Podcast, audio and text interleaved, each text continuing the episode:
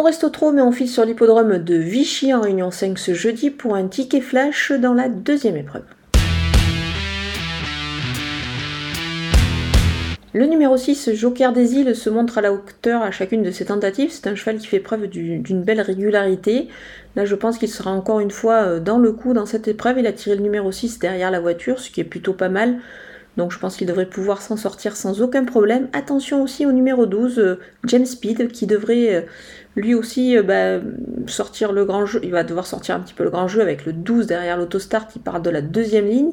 Mais c'est un cheval plutôt intéressant, donc on va garder ces deux éléments pour un couplet gagnant placé.